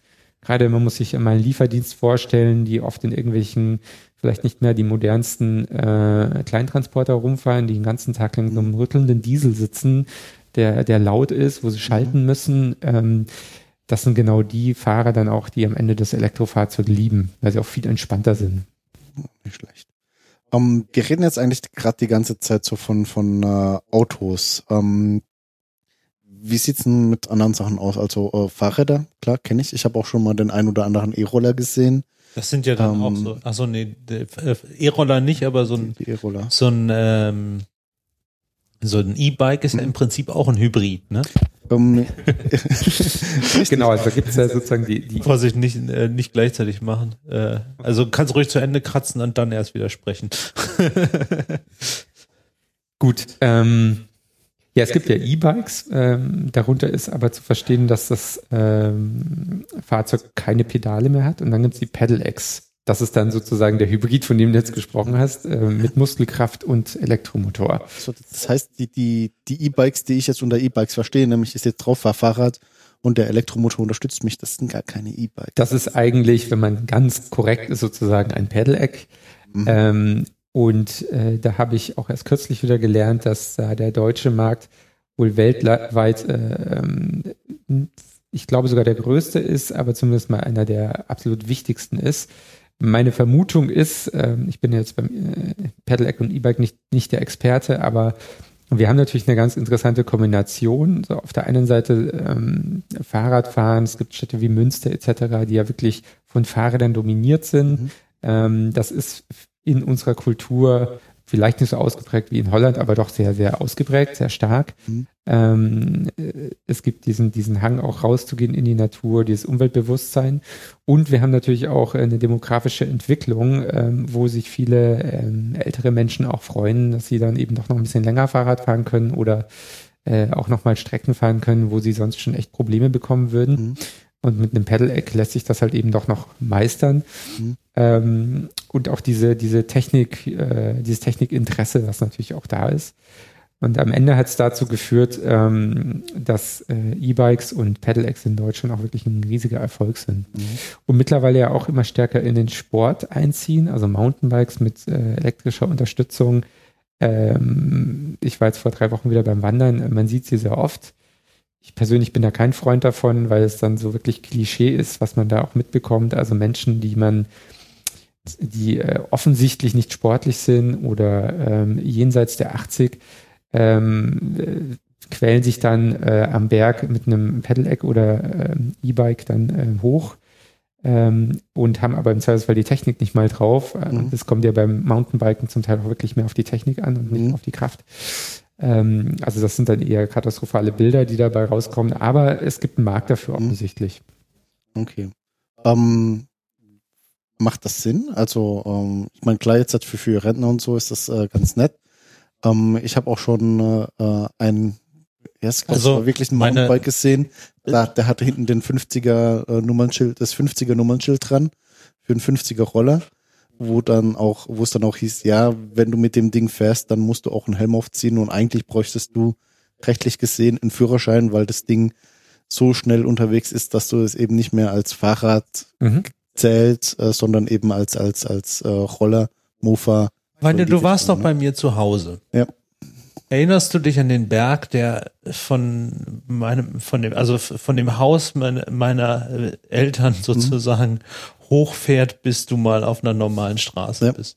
Kannst du dir vorstellen, was das ein Strampeln ist, da mit dem Fahrrad hochzufahren? Ich würde das da hochschieben. Ja.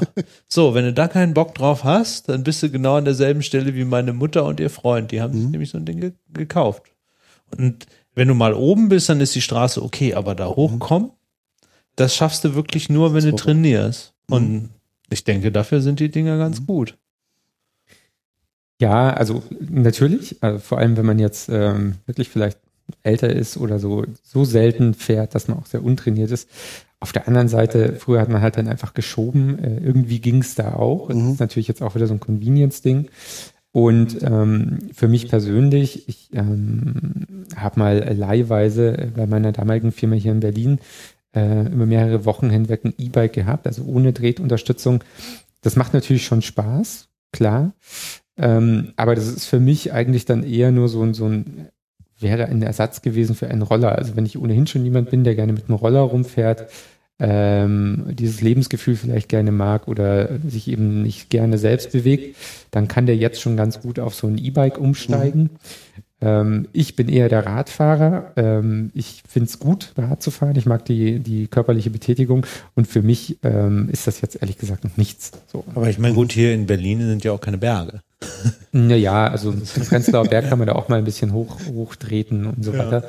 Aber auch dann, ich komme aus dem Chiemgau, wenn ich zum nächsten See gefahren bin, bin ich über drei Hügel gefahren sozusagen.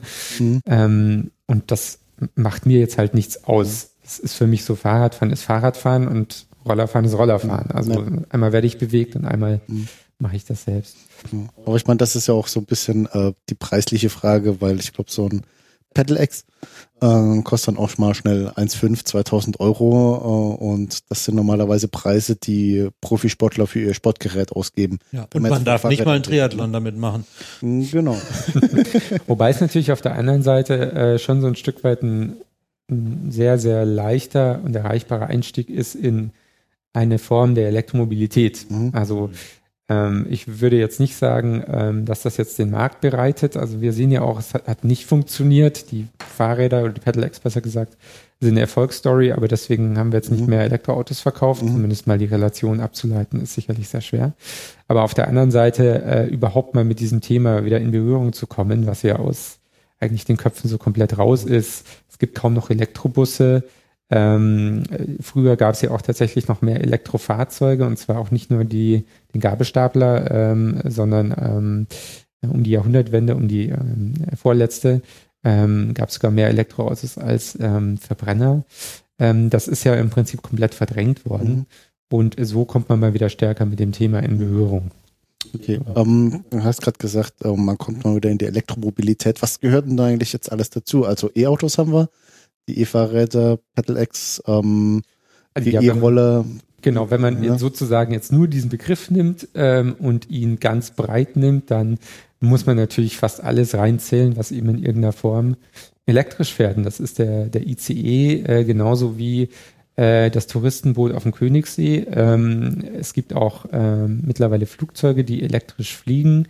Ähm, in der Regel dann aber eben Kombination natürlich mit Solar, Mhm. äh, mit Photovoltaikflächen. Ähm, So, das sind jetzt, das, bis hin zum Zweifelsfall, wobei die hat natürlich noch Brennstoff, äh, die bewegt sich nicht rein Ja, elektrisch, aber genau. Aber das, das Elektroflugzeug, das war jetzt, halt, ähm, also das war jetzt halt auch gerade die Zeit, ich glaube vor einem Monat oder so, wo die einmal rum sind oder sind die schon fertig mit einmal rum um die Erde? ähm, Oh, meines Wissens sind die noch dabei, aber genau das sind diese Konzepte. Mhm. Aber die sind noch nicht, also ähm, das ist jetzt noch kein Passagier- oder Transportflugzeug, oder? Das ist der Punkt. Also man Ja. sieht es ja schon am Konzept. Dieses ähm, Fluggerät schafft es eben ein oder zwei Passagiere noch Mhm. mitzunehmen. Ansonsten kommt dann natürlich das ganze Gewicht der Batterien, des Gesamtsystems noch dazu. Mhm. Also bis man jetzt dann tatsächlich in der zivilen Luftfahrt und auch im Cargo-Bereich also wirklich dabei ist, ähm, äh, rein elektrisch zu fliegen, ähm, das äh, wird noch ein bisschen länger dauern. Da könnten eventuell ähm, vielleicht Brennstoffzellenkonzepte eine, eine Lösung werden ähm, oder dann eben wirklich ähm, Kraftstoffe, ähm, die komplett nachhaltig dann auch erzeugt wurden. Dann hat man zwar immer noch das Problem, dass man in hoher, äh, in hohen Höhen ähm, CO2 freisetzt, ähm, auch wenn man das auf der Erde in irgendeiner Form wieder ausgeglichen hat. Äh, aber es wäre natürlich immer noch umweltfreundlicher als äh, die jetzigen Kraftstoffe. Mhm. Und was gehört da noch alles dazu? Also um jetzt mal so diesen Elektromobilitätsbegriff fassbar zu machen. Also im Prinzip ähm, kann man ja fast alles äh, in der Luft, äh, auf dem Wasser und auf der Straße äh, oder auf dem Boden, auf dem Boden äh, auch elektrisch fortbewegen. Also das, mhm. das ist ein wirklich extrem weiter Begriff und man hat da ja auch wirklich fast alles schon ausprobiert. Ähm, Elektrobusse, wie gesagt, also Oberleitungsbusse, mhm. ähm, aber auch Busse mit Batterien oder Supercaps. Ähm, das gibt's alles oder gab's. Ähm, daher im Prinzip alles, was äh, bewegt wird, mobil ist, ähm, ist im Prinzip ähm, theoretisch elektromobil denkbar und gehörte im weitesten Sinne dann auch dazu. Mhm. Bei dem Gesamtkonzept Elektromobilität, was ich jetzt vorhin so meinte, wo, wo ich noch was dazu sagen oder gerne sagen würde, ist, ähm, da geht es primär mal schon um den Automobilen oder um den ähm, ähm, Kfz-Bereich. Und ähm, was ich daran eben besonders spannend finde, und das ist auch das, was mich ähm, sehr stark auch noch zusätzlich an der Sache hält. Ich habe doch schon viele Stationen jetzt gehabt. Aber der, der nächste große und relevante Schritt ist eben, dass das Automobil oder Kraftfahrzeuge auf der Straße eben mit der Elektromobilität zum ersten Mal noch einen anderen Sinn und Zweck bekommen. Ähm, bisher, ähm, bisher reden wir zwar von Fahrzeugen, Fahrzeuge sind aber eigentlich mehr Stehzeuge. Also im Durchschnitt mindestens 90 Prozent äh, im Lebenszyklus eines Autos steht das Auto. Äh, so ist es ja auch ausgelegt. Wenn man ein Auto durchgängig fahren würde, ähm, sozusagen nonstop, mhm. würde es nach wenigen Monaten kaputt gehen. Ähm, beim Elektrofahrzeug ist es so, wenn man die Batterie des Fahrzeugs nicht nur zum äh, Fortbewegen des Fahrzeugs nutzt, sondern auch als Pufferspeicher für Strom, dann kann man eben das gesamte Fahrzeug als Pufferspeicher verwenden.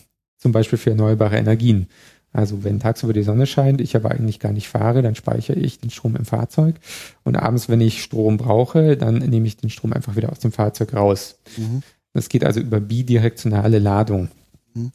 Ah, da habe ich mal was gesehen. Das war von Daimler ich glaube, die B-Klasse oder was das war, mit ähm, Brennstoffzelle, wo sie gesagt haben, ähm, die Brennstoffzelle ist sogar stark genug, um dich in deiner Waldhütte für drei Tage zu versorgen. Also das heißt, du fährst hin, hast drei Tage Strom für Fernsehkühlschrank, äh, ähm, Licht und dann fährst du wieder zurück und dann ist Genau. Halt leer, ne? Also, wobei natürlich die, die B-Klasse äh, F-Cell eben eine, eine Kleinstproduktion äh, war, ähm, die auch diese zusätzliche Steckdose nicht serienmäßig hatte. Mhm. Ähm, aber da gab es natürlich so unterschiedliche ähm, Projekte und Ansätze.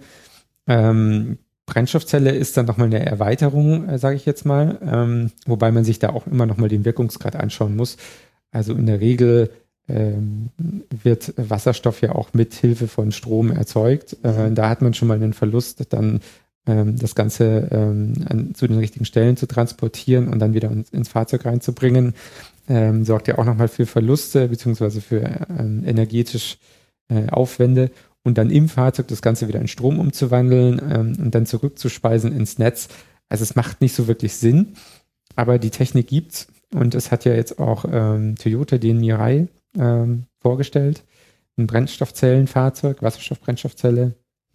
Und dieses Fahrzeug wird zumindest in Japan tatsächlich optional mit noch einer Chademo-Steckdose angeboten, ähm, die man dann eben dazu nutzen kann, seinen Haushalt mit der Brennstoffzelle des Fahrzeugs mhm. zu versorgen. Ist in Japan ein großes Thema, äh, spätestens seit Fukushima, äh, beziehungsweise generell wegen Umweltkatastrophen um sich auch mal im Notfall ähm, eben selbst mit Strom versorgen zu mhm. können. Diese Steckdose, ist das sozusagen deren Schuko oder was ist das? Nein, das ist ein spezieller Schnellladestandard. Da haben wir jetzt sozusagen, da schließt sich jetzt wieder der Kreis. Ähm, es gibt ja unterschiedliche Schnellladesysteme. Das eine ist eben der Chademo-Standard, der in Japan auch entstanden ist. Ähm, Industriekonsortium ähm, von den großen japanischen Herstellern, Toyota, Nissan, Honda etc. Und die Europäer haben einen anderen Steckerstandard entwickelt, der basiert auf dem Typ 2, ist sozusagen auch ähm, baulich eine Erweiterung davon mit zwei zusätzlichen dicken Pins für DC-Gleichstromladung. Und ähm, da gab es bis vor zwei, drei Jahren auch immer noch die ganz große Diskussion, also welcher Standard wird sich jetzt wirklich durchsetzen oder welcher Standard muss es sein, ähm, weil ähm, die europäischen Hersteller natürlich gesagt haben, wir wollen unseren Standard, der hat folgende Vorteile. Man braucht nur eine Öffnung im Fahrzeug äh, und nicht zwei.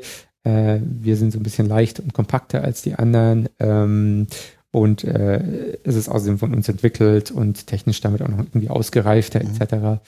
Ähm, auf der anderen Seite waren aber schon zum damaligen Zeitpunkt relativ viele Fahrzeuge im Markt in Europa auch mit diesem Chademo-Standard. Und ähm, umgekehrt ist es ja auch so, wenn ein deutscher Hersteller jetzt in Japan seine Autos verkaufen möchte, ähm, baut er auch den Chademo rein. Also mhm. i3, E-Golf und so weiter haben alle Chademo in Japan. Äh, weil dort die Infrastruktur da ist und weil man dann nicht einfach sagen kann, aber wir machen es anders und mhm. jetzt müsst ihr die Infrastruktur komplett umbauen. Mhm. Also die Voraussetzungen sind schon anders. Mhm. Ähm, das hört sich für mich so ein bisschen nach Rechtslenker und Linkslenker an. Ähm, die Diskussion, ne? Also wenn die Infrastruktur einfach dafür da ist, ähm, ich meine, so einen Stecker anders ranzubauen ist jetzt halt auch nicht so groß aufwendig, wie jetzt halt einen Rechtslenker oder einen Linkslenker äh, zu produzieren, ne? Ja, also es ist natürlich nicht nur die Form des Steckers, sondern auch die Kommunikation zwischen Fahrzeug und Infrastruktur. Mhm. Ähm, und eben eins der Hauptargumente der, der europäischen und deutschen Hersteller war eben diese zusätzliche Öffnung im Fahrzeug. Mhm. Also so bei Typ 1 und Chademo braucht man eben zwei Öffnungen. Manchmal bauen sie das nebeneinander, wie Nissan. Ähm, manche haben zwei Öffnungen, wie Mitsubishi, also wirklich zwei Klappen. Mhm. Das heißt, das eine Mal stecke ich Strom und das andere Mal stecke ich Datenverkehr rein, oder? Nee, das eine Mal ist es eben Wechselstrom, diese AC ähm, äh, Standards und das andere Mal ist es eben DC Gleichstrom. Ah, okay. Mhm. Und ähm, bei dem Chademo-Standard ist es eben so, dass die Japaner eigentlich von Anfang an in diesen Standard schon rein definiert haben, dass er nicht nur äh, unidirektional, also in eine Richtung laden kann, sondern auch den Strom aus der Fahrzeugbatterie mhm. wieder rausnehmen kann. Und in Japan selbst gibt es schon die entsprechenden Stationen, um dann deinen Haushalt auch äh, mit dem Strom aus dem Fahrzeug versorgen zu können. Ähm, unter anderem eben auch getrieben äh, durch die, die Katastrophen, die dort passiert sind. Und das wird aber im Kontext der Energiewende zu einer ganz spannenden Sache, weil ähm, man eben auf der einen Seite auch im privaten Bereich äh, selbst erzeugten Strom von der Photovoltaikanlage etc. Äh, eben ähm, später nutzen kann, ähm, wenn man ihn wirklich braucht. Und das andere ist, dass man, wenn man diese Fahrzeuge im Schwarm ansteuert, mhm. ähm, man damit eine Art virtuelles Kraftwerk ähm, erzeugen kann. Mhm. Und das ist ja heute auch schon so, äh, die Frequenz im Netz bei uns sind 50 Hertz und die Energieversorger bzw. Übertragungsnetzbetreiber sind ja dazu angehalten, diese 50 Hertz auch wirklich zu halten. Da sind auf der einen Seite hohe Strafen, wenn sie das nicht schaffen. Mhm. Und auf der anderen Seite wäre das Resultat auch schlichtweg ein Stromausfall. Und wir haben ein extrem stabiles Netz in Deutschland. Mhm. Ähm, mit das beste Frag Netz. Mal die Amerikaner. Ähm, genau, also da äh, macht uns äh, aktuell keiner wirklich was vor. Ähm, nur um das zu schaffen, ähm, muss ja sozusagen just in time der Strom immer genau dann produziert werden, wenn er verbraucht wird. Weil sobald du zu viel Strom im Netz hast, hast du eine Schwankung äh, mhm. äh, in der Frequenz und wenn du zu wenig hast, genauso. Mhm. Und ähm, um das also darstellen zu können, werden auf der einen Seite ähm, Speicherlösungen vorgehalten, also beispielsweise Pumpspeicherkraftwerke. Ähm, und auf der anderen Seite kurzfristig zuschaltbare Kraftwerkskapazitäten, also Braunkohle, Gas, Gas alles, was man ja. schnell anfeuern kann. Ein Atomkraftwerk braucht ja mehrere Tage zum Hoch- und mehrere Tage zum Runterfahren. Mhm. Also nicht kurzfristig zuschaltbar. Und diese ganzen Kapazitäten vorzuhalten, kostet mhm. Geld. Und wenn man jetzt dem Energieversorger letztendlich einen Teil dieser Last abnehmen kann, indem man sagen kann, du brauchst eigentlich dieses äh, Braunkohlekraftwerk gar nicht mehr vorhalten, weil wir schalten einfach 200 Elektrofahrzeuge dazu, mhm. die dann ähm, Sekunden äh, schnell Strom ins Netz einspeisen, wenn du ihn mhm. brauchst dann wird diese Leistung vergütet auf mhm. dem Markt. Das ist sogenannte Regelenergie. Mhm. Und darüber lassen sich dann wieder Werte generieren, die man dem Elektrofahrzeugfahrer ähm, in irgendeiner Form wieder zugutekommen lassen mhm. kann. Also wenn dann, es würde eine Art Cash-Erstattung geben oder man, man macht eine anteilige Finanzierung des Fahrzeugs daraus. Und das sind genau die Konzepte, ähm, die dann das reine Elektroauto in einen ganz anderen Kontext setzen und ähm, die Energiewende am Ende des Tages noch viel stärker unterstützen. Das, das ist dann so am Ende der, der, der Party, stelle ich mir das gerade so vor. Normalerweise sagt man, ruf ein Taxi, das bringt die Gäste nach Hause. Sagt er, dann kann man jetzt sagen, Schatz, ruf mal zwei Taxis, wir brauchen noch Strom für die Stereoanlage. Also so wird es wahrscheinlich weniger kommen. Aber ähm, was halt ähm, kommen wird, davon bin ich fest überzeugt, weil man ist schon relativ weit in dem Bereich. Äh, wenn die Batterien dann auch größer sind, in den nächsten drei, vier, fünf Jahren, äh, werden wir da ähm, sehr interessante Entwicklungen sehen. Ähm, dann ähm, wird auch die Bereitschaft eher da sein, einen Teil dieser Kapazität auch freizugeben für genau diese Regelleistung. Mhm. Man möchte jetzt nicht unbedingt zwar ganz toll am Regelenergiemarkt teilgenommen haben, aber morgens, wenn man losfahren will, ist das Auto leer. Das ist ja nichts in der Sache. Ja, weil morgens um fünf äh, machen sie alle einen Wasserkocher, Kaffeemaschine, genau. Toaster, weiß der Geier was an und da wird dann wahrscheinlich genau mal so eine Spitze sein. Ja.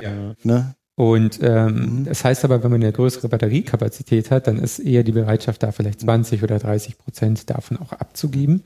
Und ähm, dann wird das ganze Konzept der Elektromobilität auch für viel mehr Menschen funktionieren. Das heißt, man hat mehr Fahrzeuge im Markt, die man dann wiederum als Schwarm ansteuern kann und dann damit auch wieder ähm, einen höheren Effekt ähm, erzielen kann.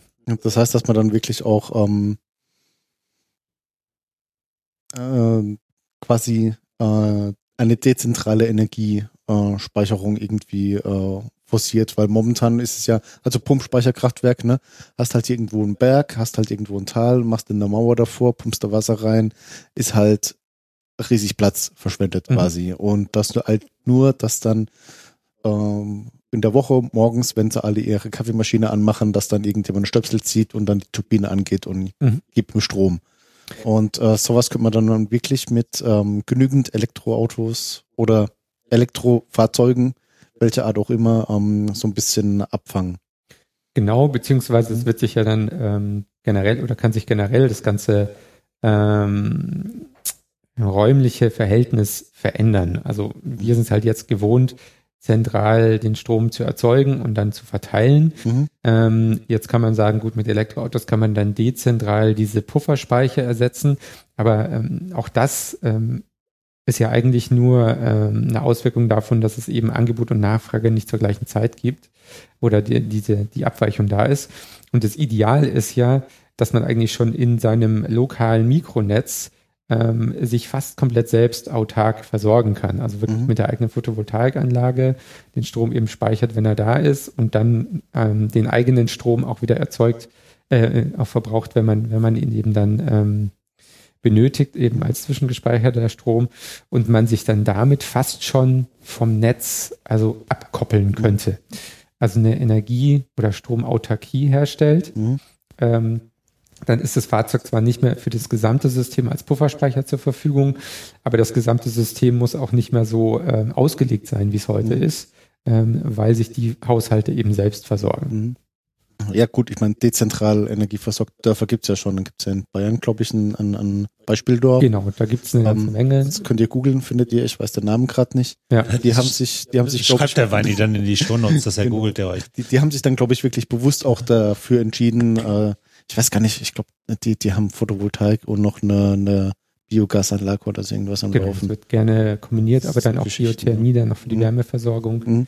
Genau. Also, also das heißt, ähm, so diese, diese Elektromobilität ähm, umfasst eigentlich noch, noch viel mehr, nämlich den, den, die ganze ähm, ja, Energiewandel quasi. Ne? Also das heißt, wir gehen hin, machen weniger umweltschädliche Kraftwerke, welche Art auch immer, und versuchen das dann wirklich mal ähm, über Sonne, Wind, was auch immer da gerade wächst und kreucht und fleucht und unterwegs ist.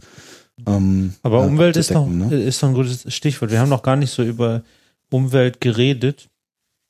Ähm, aber es heißt ja immer, Elektromobilität ist umweltfreundlicher. Äh, an welcher Stelle ist sie denn umweltfreundlicher, insbesondere bei den Produktionskosten, die so eine Batterie hat für die Umwelt und auch die Entsorgungskosten, die so eine Batterie sicher hat, wenn sie mhm. irgendwann nicht mehr gut ist. Ja, der Umgang mit seltenen Erden und gerade die Akkus ist ja auch nicht umweltfreundlich, sowas zu bauen. Hm. Ähm, Ja, aber was da gerne so ein bisschen unterschätzt wird, ist, ähm, dass die ähm, Akkus ja nicht nur im Fahrzeug ein sinnvolles Leben haben, sondern gerade wenn es um Pufferspeicher geht oder andere Anwendungen, andere Verkehrsmittel vielleicht auch, ähm, können die auch ein zweites Leben noch haben. Mhm. Und man ist in dem Recyclingprozess äh, eigentlich auch schon so weit, dass man die zu fast 100 Prozent recyceln kann. Und das ist auch das Ziel. Also äh, das ist ganz interessant, dass viele Hersteller vor ein paar Jahren sogar noch äh, für jedes Fahrzeug, gerade Elektroautos, ähm, Rückstellungen gebildet haben, wenn dann die Batterie zurückkommt und man muss die dann irgendwie wieder recyceln.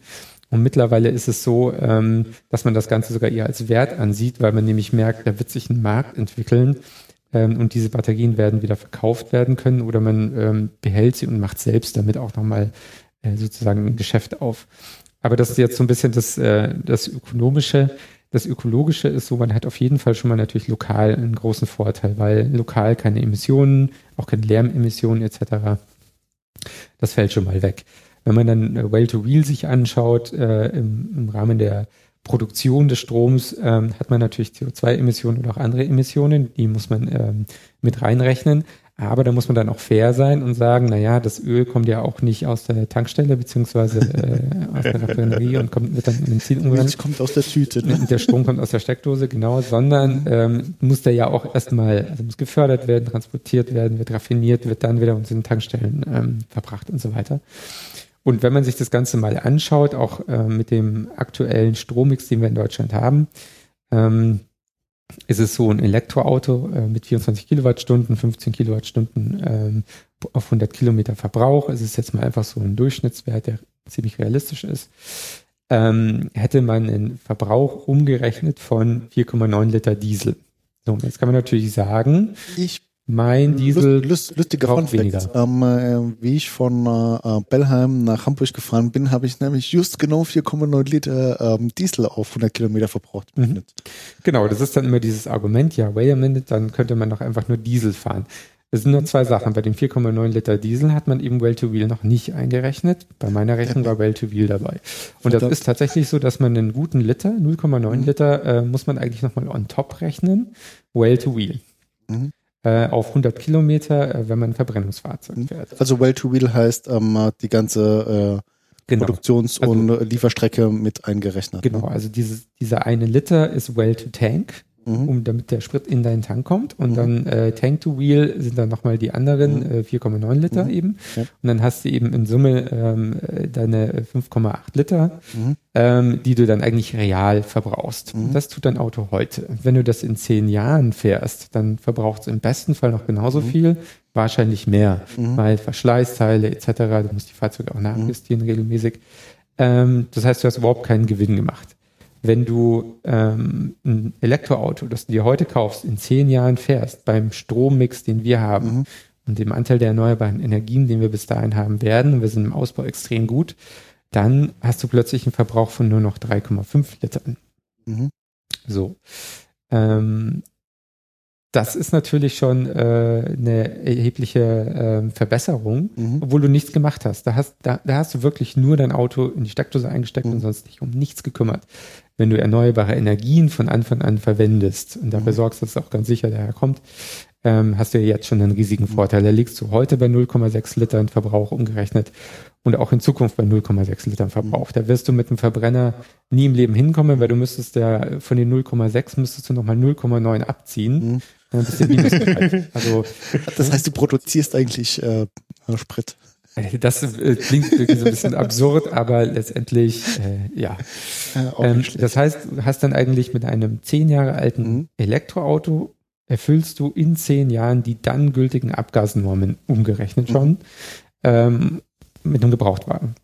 Und das ist ein Effekt, den viele dann auch nicht bedenken, den auch äh, Greenpeace vor vielen Jahren und ich glaube heute auch immer noch nicht bedenken, mhm. dass Elektroautos über die Zeit, gerade in Deutschland, immer umweltfreundlicher mhm. werden. Und wenn du dann eben noch siehst, äh, die Batterien werden recycelt. Äh, da wird man entsprechend damit umgehen, weil Werte am Markt auch entstehen. Man schmeißt nichts weg, wenn man es verkaufen kann oder weiterverwenden kann. Ähm, dann hat man da im, im Gesamtkonzept Elektrofahrzeug ähm, äh, eine Nachhaltigkeit, die man mit einem Verbrennungsmotor einfach nicht hinbekommt.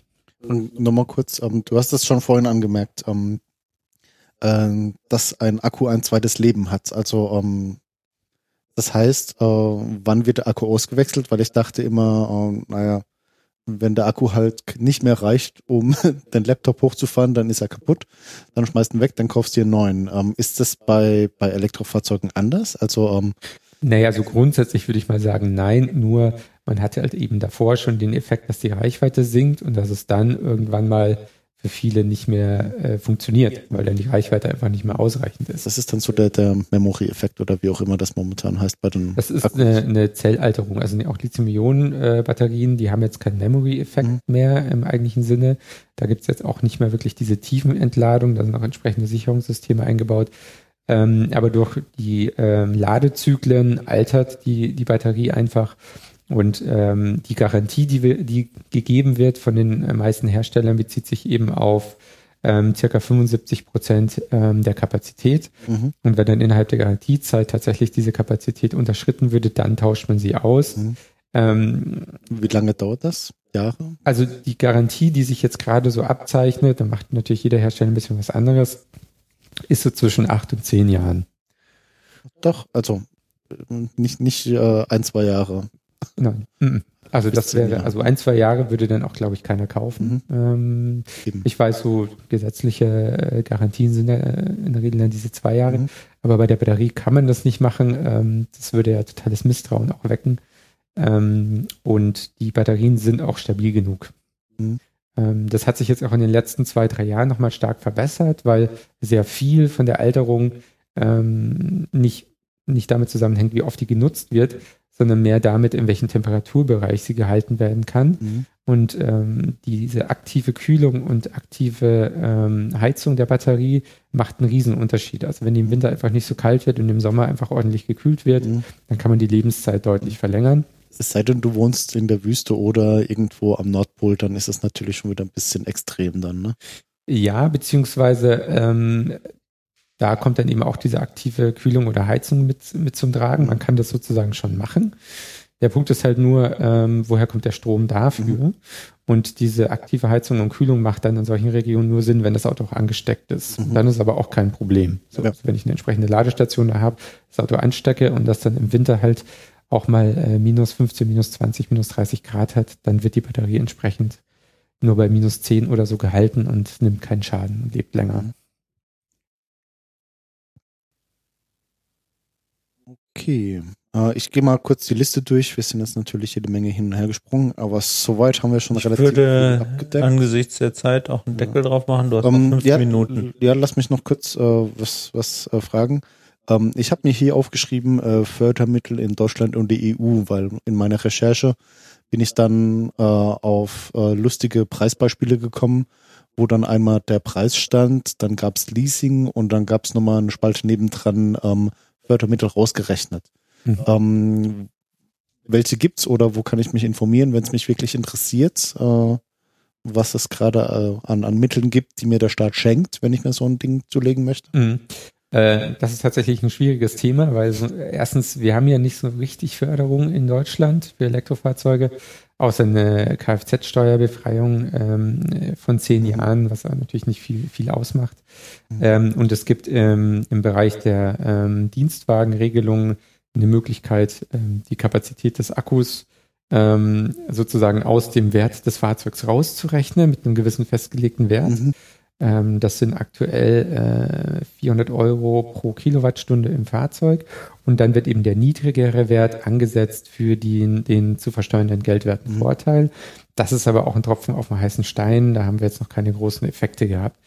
Ähm, Im Gespräch ist eine sogenannte Sonderabschreibung für Elektroautos, die ist noch nicht durch, aber die bräuchten wir ganz dringend, weil in Deutschland 60 Prozent der Neuwagenzulassungen gewerblich sind. Also mhm. Deutschland ist ein Dienstwagenland. Mhm. Ähm, auch dein Passat war vielleicht vorher ein Dienstwagen. Ja. Also es kann durchaus sein. Mhm. Und ähm, da hätte man dann einen deutlich höheren Effekt. Ähm, es gibt sehr viel lokale Förderung und genau das ist so ein bisschen das Thema in Deutschland. Die kommt nämlich in der Regel von Stadtwerken. Wir haben in Deutschland über 800 Stadtwerke. Mhm. Diese Programme wechseln natürlich mal, die laufen aus, die werden verlängert, die verändern sich. Ähm, und oft sind sie kombiniert damit, dass man dann auch einen entsprechenden Stromvertrag dort abschließt. Also einfach nur Geld gibt selten. Mhm. Das heißt, man kann sich eigentlich nur lokal informieren. Mhm. Also es gibt keine wirklich vernünftige Förderdatenbank Mhm. für Privatpersonen, die sich ein Elektroauto anschaffen wollen. Also das heißt, ähm, prinzipiell würde ich mir dann erstmal meine einen lokalen Stromversorger ähm, äh, vornehmen und würde mal sagen, hey Leute, hier, wie sieht's aus? Da können wir mal anfragen, aber ich mhm. glaube, ähm, der, der bessere, ähm, das bessere Vorgehen wäre, zum Händler zu gehen, ähm, also Automobilhändler, bei dem du dir sowieso dann vielleicht das Auto besorgen Mhm. möchtest, äh, und den mal zu fragen. Oder auch wenn es dann später ein gebrauchtes Elektroauto sein soll, trotzdem zum Händler zu gehen, Mhm. weil die durch das tägliche Geschäft da am meisten Transparenz haben in der Regel. Okay. So noch unbedingt was wissen? Nö. Ja, wie hat äh, der Cider geschmeckt, oder? Genau. Ja. Da muss ich jetzt nochmal eine Editiermarke setzen. Hm, Mach mal kurz die